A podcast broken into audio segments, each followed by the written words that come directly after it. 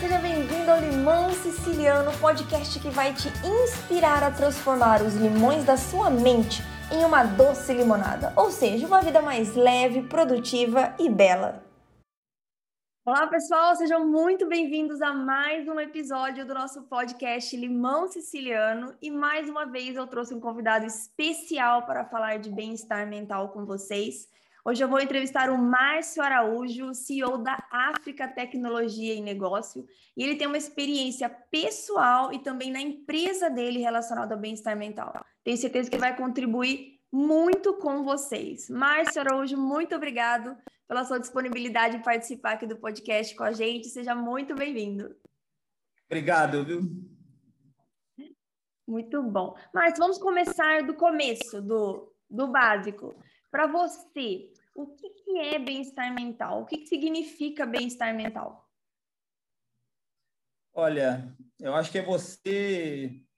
Vou dar uma resposta como leigo, né? Assim, acho que é, é você tá bem, você está se sentindo equilibrado, você está se sentindo feliz na medida certa, você não está cometendo nenhum exagero, você não está não tá compulsivo com nada, né, é, é, que são acabam sendo os sintomas que você sente e, e acaba vivendo quando você está num processo de crise de qualquer coisa aí.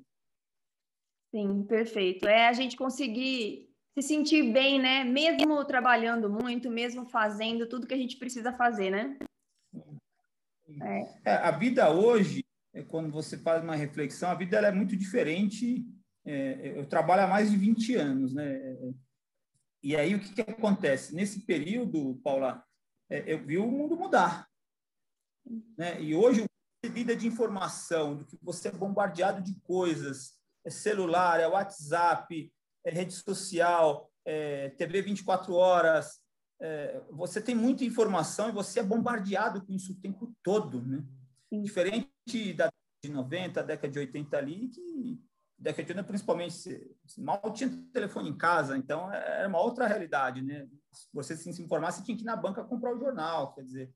Então, a, velocidade, ao mesmo tempo que a gente tem um benefício na sociedade hoje, da velocidade de estar, é, ter, ter muita informação, né? Tudo à disposição, ao mesmo tempo a gente pode ser sufocado por isso, né? Então, a gente tem que saber usar os recursos eletrônicos, usar o, o, o recurso, é, é, da, usar bem a internet, usar bem é, para o nosso bem, né? E não no Exato. processo aí. É, eu costumo dizer que o excesso de informações e a pressão, eles sempre vão existir. Talvez até mais do que a gente tenha hoje, né? Mas a gente precisa saber filtrar. Senão, literalmente, a gente exato. enlouquece, né?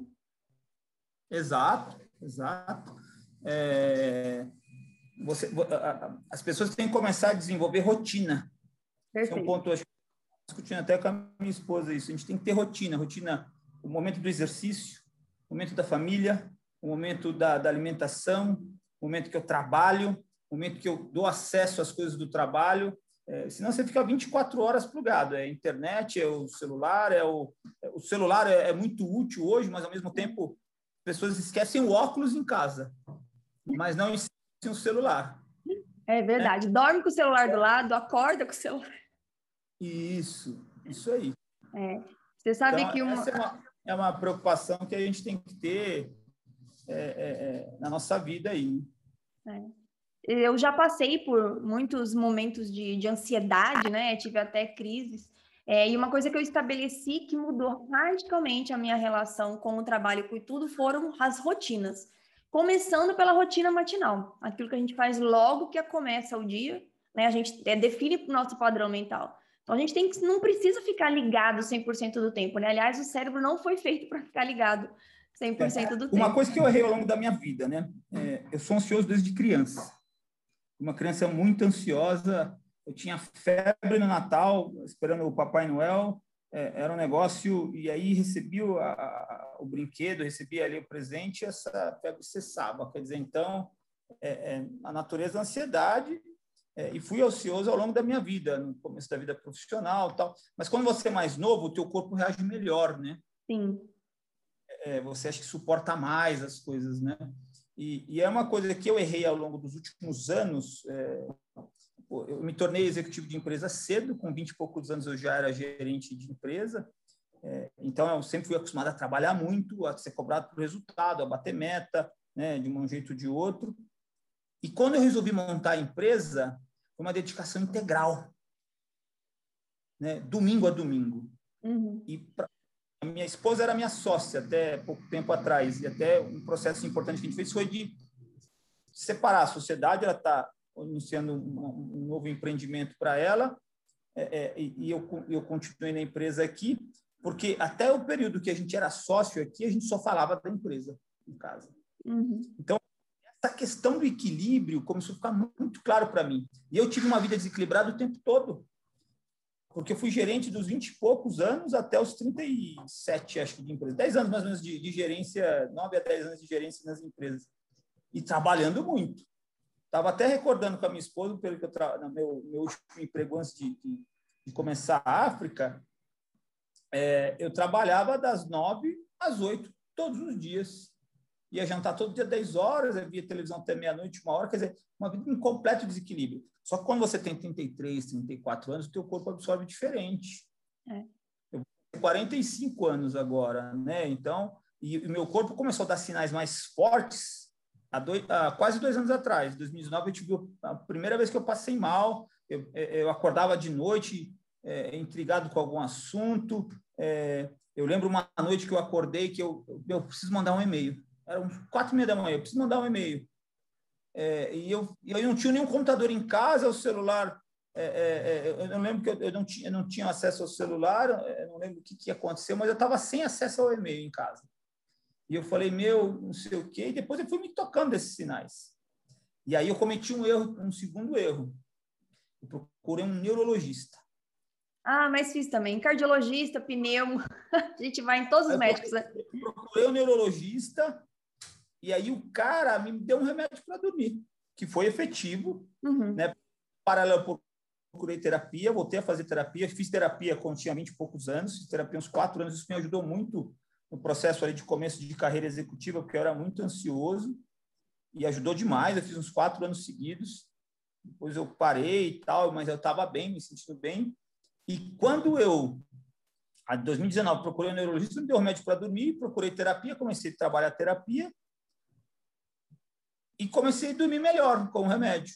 Isso me descansou. Mas eu tinha dias que eu chegava a mandar um e-mail, eu ficava é, é, é, é, travado ali. E, e, assim, sorte que minha esposa trabalhava comigo, eu tinha uma outra pessoa que, é, é, que eu podia conversar, né? E a gente tem muito tabu de conversar essas coisas, né? Sim. E aí, dentro desse contexto, eu me melhorei e comecei em 2020. Aí veio a pandemia tal, comecei a me sentir mal de novo. E aí procurei um psiquiatra. E aí, com o psiquiatra, eu estou encontrando outra vida, porque assim, eu comecei a fazer um tratamento para TAG, transtorno da ansiedade generalizada, né, com uma medicação. Só que aí também eu comecei a me sentir bem, e aí uma, um erro que a gente comece, comete quando a gente se sente bem, de falar, meu, acho que não preciso mais da medicação e a medicação ela te, não te permite algumas coisas, né? não te permite beber, não te permite uma série de coisas. E aí eu comecei a dar uma relaxada e eu tive uma crise muito séria em janeiro. Deste ano? Deste ano, 2021. Eu cheguei a ficar sem dormir. É, e aí, entre várias atitudes assim de, de, de você não ter exatamente o controle de você mesmo, é, é, é, eu, o, o, psiquiatra começou a ter um pouco mais de informação e teve o diagnóstico da ciclotimia. Aí eu comecei a estudar o assunto junto com o psiquiatra, entender e relembrar minha vida, sei lá, os últimos oito, dez anos. E eu provavelmente esse transtorno vem se manifestando há 10 anos, 8 anos, porque a ciclotimia, ela ou você deprime, você fica triste ali, porque ela é prima do transtorno bipolar. Tá. Eu tomo uma medicação para transtorno bipolar. Eu tomo três medicações, duas de uso contínuo, uma esporadicamente. E aí, a, a, a o que, que eu percebi na ciclotimia? Ela te deixa deprimido. Eu tive pela primeira vez sensação de depressão agora, de me sentir triste, culpado, de querer ficar em casa. É, foram uma semana nessa, nessa, nessa, né, né, nesse cenário de chorar, de acordar no meio da madrugada chorando, e olha que é um cara que eu, para chorar, nem em filme, né? É... E aí, Paula, no paralelo, ciclotimia te deixa uma pessoa alegre, muito produtiva, de impacto, né? De chegar a trabalhar bastante, bem humorada, só que não te dá freio para falar as coisas. Ah. E te dá uns você ficar meio nervoso. Então, eu estava tendo uma conversa com você aqui e tal, até bem humorado. De repente, você me fala alguma coisa, principalmente no trabalho, isso que, que, que, que chega a incomodar. É... E tirava do eixo. Eu tinha uns repentes de, de, de, de explodir. E uhum. tive isso há muito tempo. Muitas brigas, discussões que eu tive, eu podia ter sido poupado porque você acaba tendo reações desproporcionais ao tamanho do problema. Perfeito. E aí, e... e aí uma coisa que as pessoas precisam ponderar é, quando você vai ao psicólogo ou psiquiatra, você conta a sua visão. E na sua visão, você está certo, você é vítima, os outros são. Entendeu? E aí é importante, nessa busca de ajuda médica, você levar sua esposa, é, você coletar pessoas de confiança no teu trabalho os feedbacks. E é o que me ajudou a identificar a crise, e a crise foi gravíssima, né? Tanto é que me afastou mais de 40 dias do trabalho, quase 50 dias aí. É, e aí foi um afastamento que eu conversei com o psiquiatra, falei assim, eu não vou me reequilibrar vivendo o ambiente que eu vivo. Certo. tá. E eu não paro, eu não parava, sei lá, 10 anos, né? As férias que eu tirava aqui no escritório, de, da semana do Natal para o Ano Novo, é, entendeu? É, tanto é que agora a minha visão de, de férias mudou muito. Acho que é. eu tenho que tirar várias férias durante o ano e dar paradas mesmo. A férias, é. eu já estava mal, já estava meio doente. Eu tirei uma semana e meia de férias no começo, eu já estava mal, porque eu estava extremamente tenso. E as pessoas do meu trabalho falavam: Márcio, você não parou de ligar no trabalho. E nas férias do ano anterior eu tinha desligado. Desse eu liguei direto e não questionando. É, eu falo e que a... se a gente não parar, a gente vai ser freado, né? É até uma das frases do, meu livro. Se a gente não parar, uma hora a conta vem e a gente vai ser freado. E a conta veio. Porque, assim, quem percebeu foi minha esposa pelas reações que eu estava em casa. Por sorte, eu tenho uma estrutura de RH agora que é, tanto a gente assim a África cresceu muito nos últimos três anos e essa questão de pessoas é uma coisa que sempre foi importante para mim. Só que a gente foi melhorando em termos de pessoas a questão de benefícios. Né? A cada seis meses a gente uma coisa. Ano passado a gente botou massagem e tal. É, é, e a gente foi a gente tinha tem tem um reembolso de academia. Então tem algumas coisas voltadas para a pessoa mesmo, day off, aniversário, essas coisinhas. E aí é, com o feedback das pessoas no meu trabalho, eu entendi que eu estava anormal. Tanto é que um colega assim de muita confiança aqui falou: Márcio, eu estava conversando com você e dava a impressão que você estava, você tinha experimentado alguma coisa diferente aí de trabalhar, entendeu? Então, é, mas você então, mesmo, mas você, é, mas você mesmo não percebia. Eu, eu queria perguntar quando você se despertou para isso. Precisou vir uma crise muito forte. Quando eu, eu, eu, eu me deu um estalo, eu comecei a chorar. minha mulher falando: oh, você está com um problema. Minha mulher me ajudou muito, muito compreensiva. E aí, como eu tenho essa estrutura de psicanalistas dentro da empresa, e esses caras já tinham sacado desde dezembro. Só que assim, o trampo do cara não é chegar aqui e falar: você tá, você, tá, você não está bem, entendeu? Os caras uhum. vão perceber e aí minha esposa procurou eles. E aí juntou o psicanalista, juntou minha esposa, juntou esse, esse, esse colega que eu tenho aqui e, né, chegaram e falaram assim, ó, me deram uma enquadrada. E aí, na sequência, eu tive a crise de choro, eu me falei, realmente, eu não estou bem. Procurei o psiquiatra, né? Novamente, falei, ó, eu estou com esse esse sintoma e contei alguns fatos que eu não contava para o psiquiatra, porque eu contava aquilo que eu achava relevante. E Sim. tudo que a gente não é relevante, a gente, na verdade, quando descobre psiquiatra ou psicólogo, a gente tem que contar toda a nossa rotina. para que o cara possa ter um diagnóstico, e, se possível, você levar sua esposa, levar alguém do teu trabalho, ou pede feedback para as pessoas do teu trabalho, para que ele tenha informação para te dar o melhor diagnóstico. Porque quando a gente está ali, fez, né, cara a cara com, com o psiquiatra, com o psicólogo, a gente conta a nossa visão dos fatos. E às vezes a gente é vítima, né? É, a gente dá uma resumida, né? É, porque você a gente, a gente romantiza um pouco as coisas na nossa vida, né? A gente, é, não sei como é que eu vou te colocar isso, a gente tem coisas que a gente ignora da nossa vida, né? Isso aqui não é tão relevante para mim. E às vezes uma discussão que você tem com uma pessoa, você e eu, eu e assim, eu sou uma pessoa que eu discutia com as pessoas e no dia seguinte eu estava chamando a pessoa para almoçar, porque para mim não doía. Só que quem, uhum. quem esquece, né? Então, é, Hoje, o que eu quero para minha vida? Quero desenvolver, assim, eu estou tomando as medicações, eu estou muito mais calmo.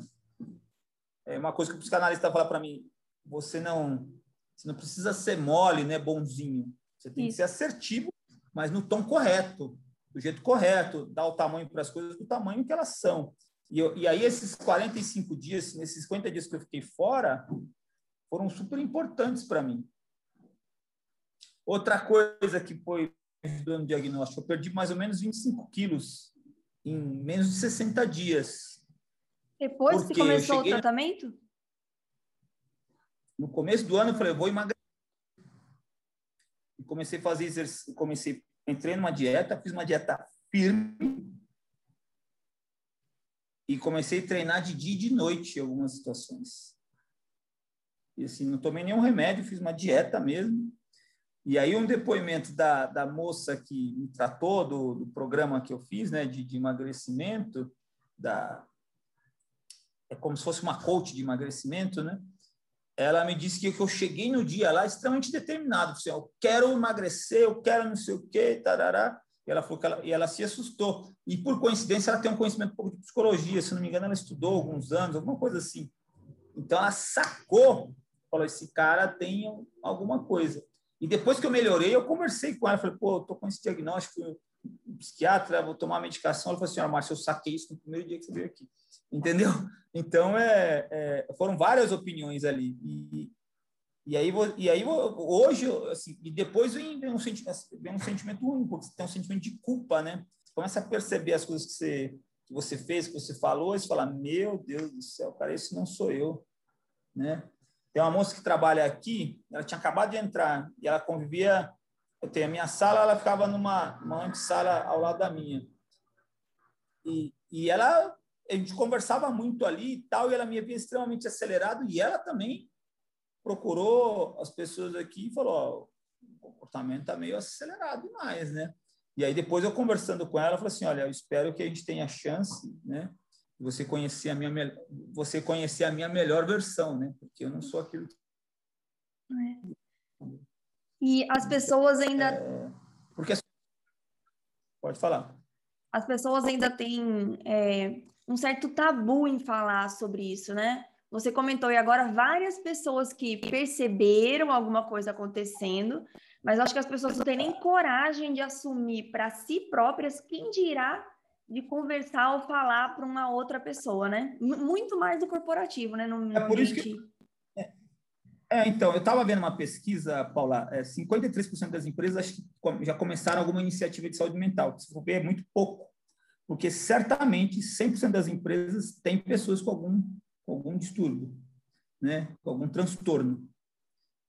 É, só que é muito difícil você diagnosticar. Por exemplo, eu, eu devo ter ciclometria de uma maneira mais acentuada há anos. Diagnostiquei agora numa situação que meio é, insustentável. Mas será que se eu não tivesse tratado há cinco, seis, sete anos atrás, quanto de qualidade de vida eu não teria? Quanto que eu teria sido uma pessoa melhor para as pessoas ao meu redor? Porque esse é o impacto. Sim. E eu cheguei numa posição bacana, minha empresa está crescendo muito né, nos últimos anos aí, assim, com muito trabalho, mas assim, quanto que eu poderia ter sido uma pessoa melhor? E olha que eu sou uma pessoa muito preocupada com pessoas, entendeu? Pelo menos eu me considero assim, as pessoas ao meu redor têm essa visão. Sou muito preocupado com o processo de RH, com feedback, com benefício, com uma série de coisas. a gente tenta ter, ter uma empresa bastante humana, mas às vezes, assim, um comportamento ruim que você tem apaga todo um histórico bom. É verdade. Entendeu? Então, essa é a preocupação que, que, que, minha, que, que, eu tenho hoje, e eu quero fazer diferente. Eu ainda estou com 44 anos, eu quero ter um, um futuro diferente, assim, para minha família, é, para os meus amigos, é, para os meus funcionários, né? Assim, é, eu quero sair dessa relação que as pessoas ou me amam ou me odeiam, é, né? Assim, não dá para ser desse jeito. Acho que a grande é. maioria das pessoas é, é, mas eu não quero ter ninguém que me odeie, entendeu? Que te odeie. E isso é uma coisa que me que pesa, que me dói, entendeu? Porque eu, eu podem acertar. Eu acho que a maioria das pessoas se propõem acertar. E, e, essa questão as pessoas têm vergonha de falar quando Sim. tem. Aconteceu uma coisa muito legal. Eu entrevistei uma moça que ela falou: Olha, eu tenho TDAH. Falei, legal, parabéns pela sua coragem, você contar numa entrevista que você, que você tem um transtorno tal, e aqui você vai ser muito bem aceita. Porque, assim, eu sempre acreditei nessas questões de terapia, tanto é que eu fiz terapia com 20 e poucos anos, quando comecei a carreira executiva, mas nunca tinha procurado um psiquiatra, nunca tinha me visto tomando medicação, uhum. né? E, assim, a que eu tendo agora com a medicação é ótima. E eu acho, e eu acho que eu estou sendo um marido melhor, estou sendo um gestor melhor, estou é, sendo, acho que, um filho melhor, entendeu? Tudo bem que é muito pouco tempo, né? Eu quero ver daqui um ano feedback que as pessoas me dão. Mas eu estou agora o tempo todo me observando, me vigiando e estou pedindo feedback. É, perfeito. É, gente... E aí, aqui, enquanto. E aí, vivendo essa experiência, em cima da tua pergunta do mundo corporativo, eu acho que toda empresa tem que ter a preocupação de ter um programa de saúde mental. Tanto é que aqui, o que a gente começou a fazer? É, eu chamei o RH, pedi, olha, eu quero um ciclo de palestras. Isso vai acontecer agora em junho. A gente vai trazer uns psicanalistas aqui e eles vão falar das, dos tipos de doença, dos sintomas, perdão, e, e, e, vai falar um pouquinho, perdão, vai falar um pouquinho, vai falar um pouquinho das doenças para as pessoas verem do que se trata e de repente ter uma autoavaliação ali, fala, nossa, eu tenho esse comportamento, eu tenho esse outro comportamento, e a pessoa começa a se enxergar, e de repente a pessoa vai ter subsídio para chegar em casa, perguntar para a esposa, para o pai, para a mãe, né? E, e aí, assim, nesse contexto, que se alguém perceber alguma coisa, o que a gente vai ter aqui? A gente vai ter o psicanalista para fazer uma primeira conversa, né, um primeiro entendimento, isso pago pela empresa, e também pago pela empresa o, o, começo do tratamento com o psiquiatra, porque o psiquiatra geralmente é um custo muito maior, né? O convênio, eu não sei como é funciona o convênio nesse sentido, mas né, o psiquiatra ele geralmente tem um custo maior e você tem que ter uma afinidade com o cara ali também, né? Então é e a gente vai bancar isso, pelo menos o comecinho do, do psicanalista e o comecinho do, do psiquiatra ali, para que a pessoa tenha apoio, né? A gente não vai bancar o momento completo, mas até porque isso é algo contínuo, né? Você vai fazer por muito tempo, mas a gente vai dar esse start para, pelo menos para a pessoa saber que tem uma necessidade, que tem um transtorno, começar o tratamento e depois o medicado é vida nova. É vida nova, né? Então, assim, agora as empresas precisam falar disso, né, Paula? Sim, muito. Muito precisam mesmo. Precisam falar disso. Entendeu? As empresas não falam e não falam, não é porque às vezes a empresa não quer gastar com isso. Eu acho que a empresa não sabe. Não sabe. Eu, eu vejo também como uma falta de, de conhecimento. Um dos objetivos de criar esse podcast e trazer mais o assunto para o meio corporativo é isso: é trazer essa conscientização do quanto isso é importante. Porque às vezes, né? Eu não sei se para você foi assim, Marcos, mas nos pequenos hábitos do dia a dia, a gente já consegue mudar muita coisa. Né? Em 2011, Sim. agora faz 10 anos da minha primeira crise de ansiedade. E eu era gestora no corporativo de marketing. Eu demorei muito para procurar o psiquiatra também, porque imagina, executiva, não, não eu não preciso disso. Né? Quando não veio, posso. eu acho não posso. O que, que vão pensar de mim? Como que eu vou continuar Exato. sendo firme, né? mantendo a equipe ali firme se eu esti não estiver bem? Né? Mas é justamente o contrário, é o contrário, é quando nós estamos bem que a gente consegue fazer os outros produzirem melhor. E veja, a gente fez um post, né? é, falando desse benefício saúde mental, mas tinha uma ideia por trás ali, que é divulgar a ideia, Sim. um pouco da e aí uma coisa que eu falei para o nosso time de marketing aqui, eu falei assim, eu vou dar um depoimento e vou contar a minha história. Porque é assim, todo time das pessoas à minha volta, falei, não conta. Não conta nem para os seus funcionários. Fala que você voltou, fala de repente para os diretores aí, mas não conta que você está doente. Conta Olha. que você foi tirar mais longa. As pessoas falavam isso para mim. Não conta. Eu falei, não, eu vou contar para todo mundo que eu tenho ciclotimia. Até no Instagram tá lá é, é, sul-africano de alma, né? Porque e eu coloquei e, e, coloquei a ciclotimia lá, que é uma coisa que faz parte da minha vida. Eu sou, eu tenho isso, é, é né? É, pelo que eu li e pelo que eu tenho conversado, é um processo que é genético. É, esses nas medicações da minha mãe, né, ela tem várias medicações, e eu descobri que ela tem um remedinho lá também para transtorno de humor, quer dizer, então, acho que tá tem, tem no processo da família aí, entendeu? Então, assim, eu não vou esconder isso de ninguém, e aí eu coloquei, vou colocar no post e vou divulgar esse negócio. E foi através do post que eu cheguei a você. Funcionou. Sim. é. é, porque assim, a gente, a, gente, a gente precisa desmistificar isso. Isso. Que é tabu. Tem que ser, é, é, tem, a gente tem que falar de, da, dos transtornos do mesmo jeito que a gente fala de uma pneumonia. A diferença de pneumonia, você se cuida 15 dias, está tudo certo. Esse aqui você tem que se cuidar para sempre. Mas você vai viver bem do mesmo jeito. É. Vulnerabilidade, eu falo que não, não, é errado, né? Faz parte do ser humano. Eu não sei por que, que a gente assume essa máscara de ter que ser perfeito né? E tá sempre certo, 100% do tempo produzindo. Eu falo até que vulnerabilidade não é nem pecado, porque do jeito que a gente que nos é colocado, parece que é uma coisa assim que você precisa se esconder, né? E faz porque parte do ser né? humano. Você citou que você era gestora de marketing. Tem um mito. Uma pessoa que chegou à gestão, é diretor, esse cara, é. esse cara é o ferradão. Esse cara não, né? Então, assim, é, a gente, a gente precisa entender que as, todas as pessoas são humanas, com sentimentos humanos, Isso. né? A gente precisa ser empático um com o outro, entender a situação do outro. Só que às vezes a gente só sente, a gente só é empático com o outro quando a gente vive a situação. É, é igual Brasil a gente tem problema com, com pessoas assim, eu tenho uma moça que eu acompanho no LinkedIn que ela fala de deficiência física, né? Aqui na África eu tô louco para começar um processo nesse sentido, né? De se preparar para para esse cenário, porque até a gente viver isso na nossa família, com qualquer situação, a gente não sabe o que é e essas coisas passam batidos. É. A gente não tem aquela empatia de falar, meu, o que é esse problema, né? Como é que essa pessoa vive? Como é que, que tipo de ajuda que eu posso dar para a sociedade? Sim, é? exatamente. Então, é... é...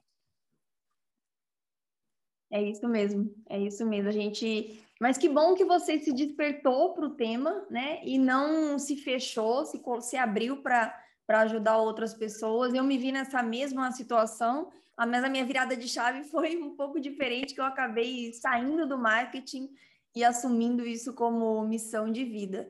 E eu vejo, Marcos, falando um pouco de hábitos agora, é que muitos dos nossos hábitos, como você mesmo falou, pô, se há 10 anos eu tivesse essa visão, eu teria mudado muita coisa, né? Eu teria mudado. O que, que você vê de hábitos? Porque assim, a medicação ela ajuda muito, ela é essencial para a gente fazer essa virada, principalmente depois de uma crise, né? Sem a medicação você não consegue sair. Mas para a gente não ficar dependente, a gente precisa mudar alguns hábitos, né? Mudar o nosso dia a dia. O que, que você viu já nesse, nesse período que você mudou é. e que já tem colaborado para você ficar né, mais tranquilo? Eu tenho tido uma rotina rígida em relação à terapia, né? E a terapia, além da medicação com o psiquiatra, você tem que fazer terapia com o seu psicanalista, com o seu psicólogo, você tem que fazer isso, é o processo que você, na verdade, terapia todo mundo deveria fazer, independente de, né? Então, com a terapia, você você consegue começar a se observar, né? se entender. Então, acho que é o primeiro passo. O segundo é, é, é não ficar, é, é, começar a se vigiar e pedir para os outros, vigiar no, no, bom sentido, né? E, e pedir esses feedbacks para os outros, para você ver como é que você está reagindo às situações. Porque a gente vai, como você bem colocou no começo, a gente vai ter pressão, uhum. a gente vai ter momentos de estresse, a gente vai ter situações de dificuldade financeira, dificuldade no trabalho, a gente vai ter todo tipo de coisa. A vida vai continuar. E, e, a questão é como você reage às coisas. Perfeito. Você vai ter a vida toda, você vai, você, como é que você vai, você vai, você vai se trancar no quarto a vida toda e, e, e viver a depressão ali. O que, que, que você vai fazer com as situações da sua vida? As pessoas à sua volta vão falecer, né? Você vai perder amigos, vai perder parentes, pessoas que você ama. Você vai se apaixonar, você vai continuar tendo esposa, vai continuar tendo maridos, vai continuar tendo é. filhos. Eu estava vendo, uh, procurei na, na, internet famosos que tinham cicloentimia, alguma coisa do gênero. Comecei a ver alguns depoimentos, né? Aí tem uma atriz que ela comenta que ela sacudiu o filho dela, depois de uma sensação de culpa. Depois ela começou a cuidar disso. Então a gente tem que se cuidar para a gente poder cuidar do outro adequadamente, né? Sim. E como é que a gente se ouvindo o que o outro tem a dizer sobre nós, sobre as nossas atitudes, como é que a gente está se comportando, ouvindo, tendo feedback, é, procurando os especialistas, né, médicos, né, psicólogos, psicanalistas, procurar essa turma aí, obter ajuda e seguir os conselhos. Uhum. Afastei esse período aí, eu segui o conselho dos caras. Os caras falaram, meu, pelo menos 30 dias fora, acabou virando quase 60, né? Quase que eu não volto, porque estava gostoso ficar em casa e tal. Você até, você até começou a gostar, né? Uma pessoa que não parava para é. nada. É. Não fazia é. nada para mim. Não vi um filme, não vi um seriado. Perfeito. É, era extremamente workaholic, né? É. Agora você precisou desacelerar para ter esse olhar, né? que mais? Todo mundo tem que fazer isso, Paula. Não dá para. Acho que é impossível você corrigir a rota, parar a rota e desacelerar. Perfeito, exatamente. E rotina, Marta, falando um pouco de rotina. Você acha que a gente precisa trazer. O que, que você fez, né? A gente até conversou um pouco sobre isso no começo aqui, de rotina, de mudar é, a rotina para para voltar a esse ritmo natural, né? Que eu falo que a gente vive acelerado, mas o acelerado não é o ritmo natural nosso, né? Eu voltei a trabalhar, mas eu mantive os dias e horários de exercício, então eu eu faço, eu faço treinamento funcional, faço musculação, então isso tem que fazer. Jogo tênis duas vezes por semana. Isso eu já estava fazendo, mas assim, é, isso virou sagrado agora, essa rotina de exercícios, de treino. É, a questão dessa questão de exercício, de treino, o pessoal entrou aqui na sala aqui. Não tem problema. Essa rotina, rotina treino, com celular também? Sim. Ah, o, aí momento de desligar em casa. Perfeito. É, é, porque o celular, assim, é, ele se tornou, um, não vou dizer que é um veneno, ele é muito útil, né? Ele é super importante na nossa vida. É uma ótima ferramenta de trabalho. Só que a gente está viciado nisso. A gente está no celular, quando acorda, você não tem nem bom dia para a esposa, você está olhando o celular ali. Uhum. Antes de dormir, às vezes você não dá boa noite e está no celular. É. Então, assim, isso é uma coisa que eu ainda não me regrei direito. Mas eu tô, assim, eu estou me regrando com horário para sair do trabalho, eu estou com eu tô com um pouco mais de é, assim, estou mantendo a preocupação com a alimentação também, entendeu? Estou um pouco mais vaidoso, estou prendendo a minha atenção com outras coisas, porque assim, é, eu sempre fui um cara vaidoso, com roupa, com, com, dieta, né? Assim, no passado, né? Dieta nem tanto, mas com roupa sempre muito vaidoso.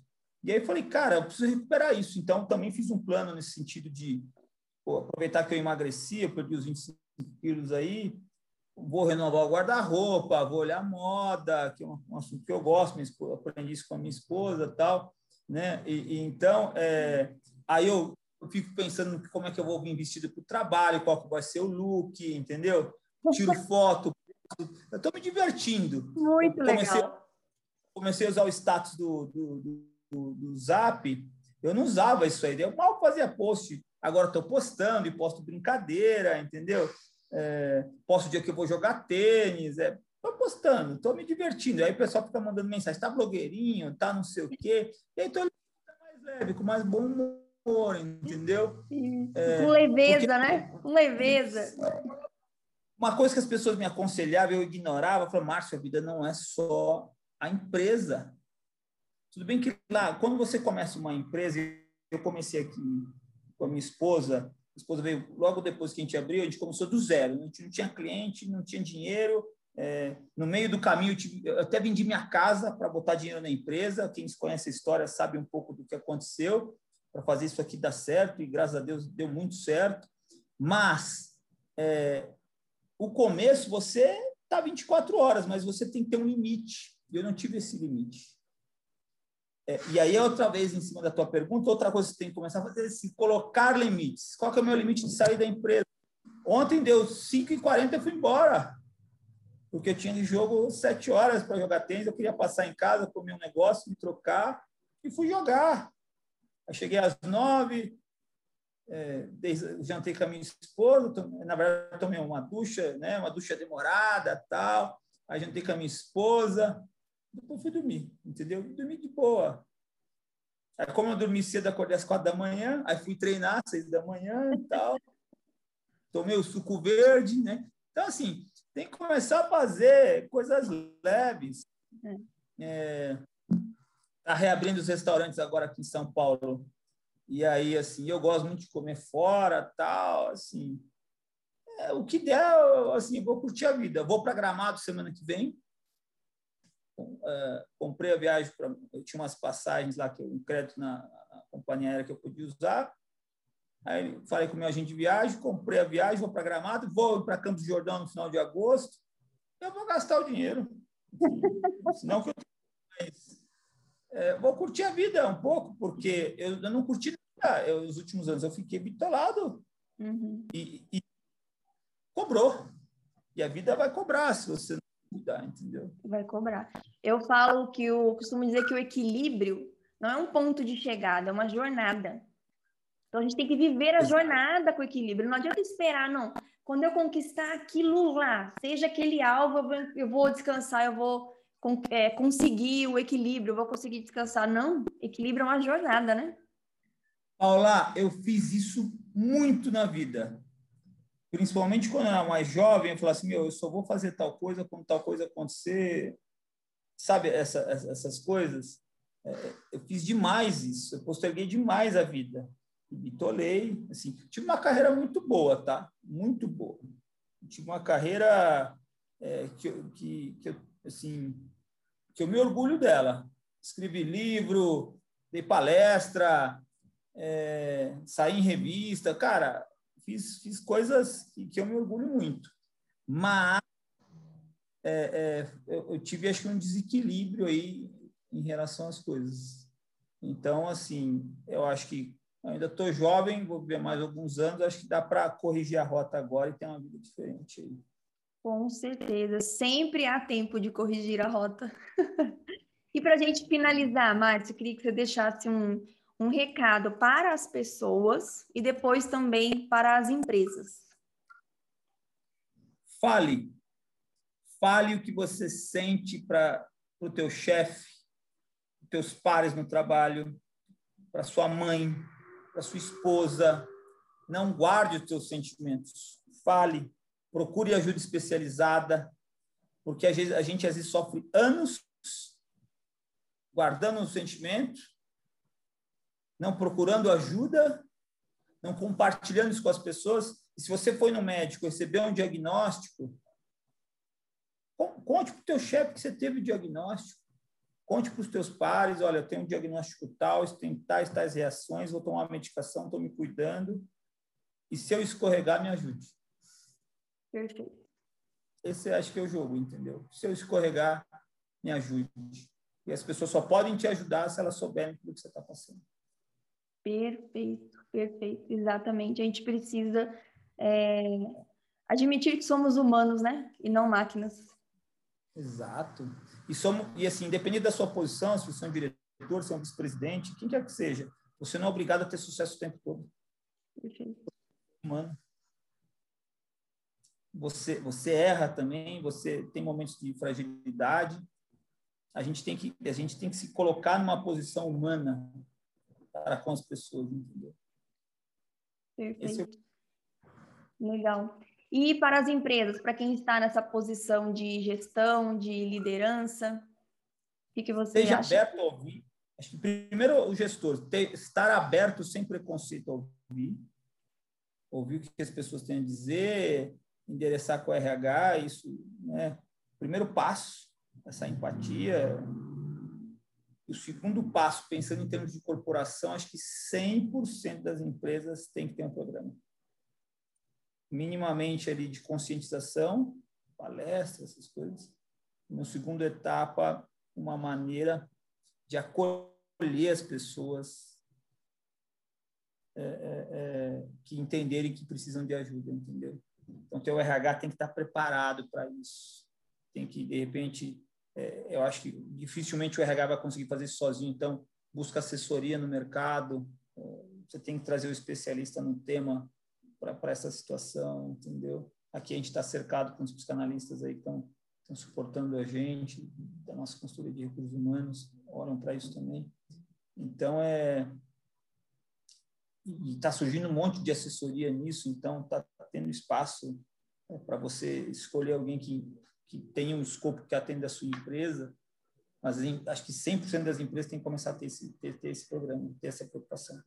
Até as pequenas até as pequenas, porque o ser humano é igual a empresa grande, a empresa média, a empresa pequenininha, entendeu? Então, minimamente o cara tem que estar, tá, se a empresa é muito pequena, é um comércio, alguma coisa, o cara tá, minimamente tem que estar tá aberto a conversar com, com a equipe dele, com o funcionário dele sobre o tema. A gente tem que se livrar do tabu. E as pessoas que estão em é, diretores, gerentes, elas Quanto mais elas disserem isso, mais elas vão dar um bom exemplo. Foi, foi essa a intenção do nosso post lá. Dar um exemplo que, assim, as pessoas que estão em outros cargos também têm problemas. Todo mundo pode ter problema, entendeu? Então, acho que o principal conselho é fale. Fale o que você sente, fale para as pessoas. E as pessoas têm que se preparar para escutar, né? entendeu? Acho Perfeito. que é Muito bom, muito bom. Excelente, Márcio. Olha, Aprendemos demais com você aqui hoje, com a sua experiência. Parabéns pela iniciativa de compartilhar a sua história e de já imediatamente colocar isso em prática na sua empresa, né? Não deixar ficar algo é, só na teoria, né? Colocar em prática para difundir isso, para fazer da sua experiência algo que transcenda você, né? Mas que ajude outras pessoas também. Parabéns, viu? E obrigado mais uma obrigado. vez pelo seu tempo, pela sua disponibilidade em compartilhar, por você se abrir, por você colocar aí a sua vulnerabilidade de uma forma tão leve, tão descontraída até. Adorei o bate-papo, foi muito boa a conversa. Obrigada mesmo. Eu que agradeço a oportunidade, espero contribuir para a comunidade aí nesse sentido. Exatamente, exatamente. Obrigada. Pessoal, finalizamos mais um episódio do nosso podcast Limão Siciliano. Se você está assistindo esse podcast pelo YouTube, não esqueça de curtir o nosso vídeo, se inscrever, porque toda semana nós temos conteúdo para ajudar você e o seu negócio a entender mais sobre o bem-estar mental e a trazer soluções para a sua empresa e para a sua equipe e para você também. Beijo no seu coração, fiquem com Deus e nos vemos na próxima semana.